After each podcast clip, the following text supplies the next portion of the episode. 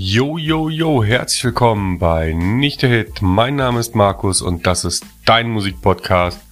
Und ich erzähle dir jetzt als erstes, was dich die nächsten Wochen erwartet. Und zwar machen wir eine Zeitreise in die 90er und schauen uns jetzt fünf Folgen lang die Hip-Hop-Landschaft in Deutschland in den 90ern an. Wenn ihr sagt, oh, nein, nicht schon wieder.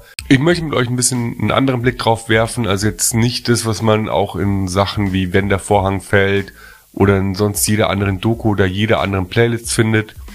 Ich wollte mir schauen, wie ich das damals erlebt habe und welche Künstler es damals gab und die es nicht mehr gibt.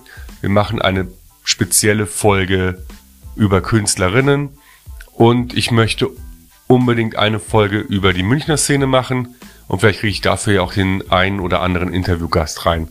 Also wenn du darauf Bock hast, dann freu dich mit mir auf die Zeit bis Weihnachten, weil das werden unsere nächsten Folgen.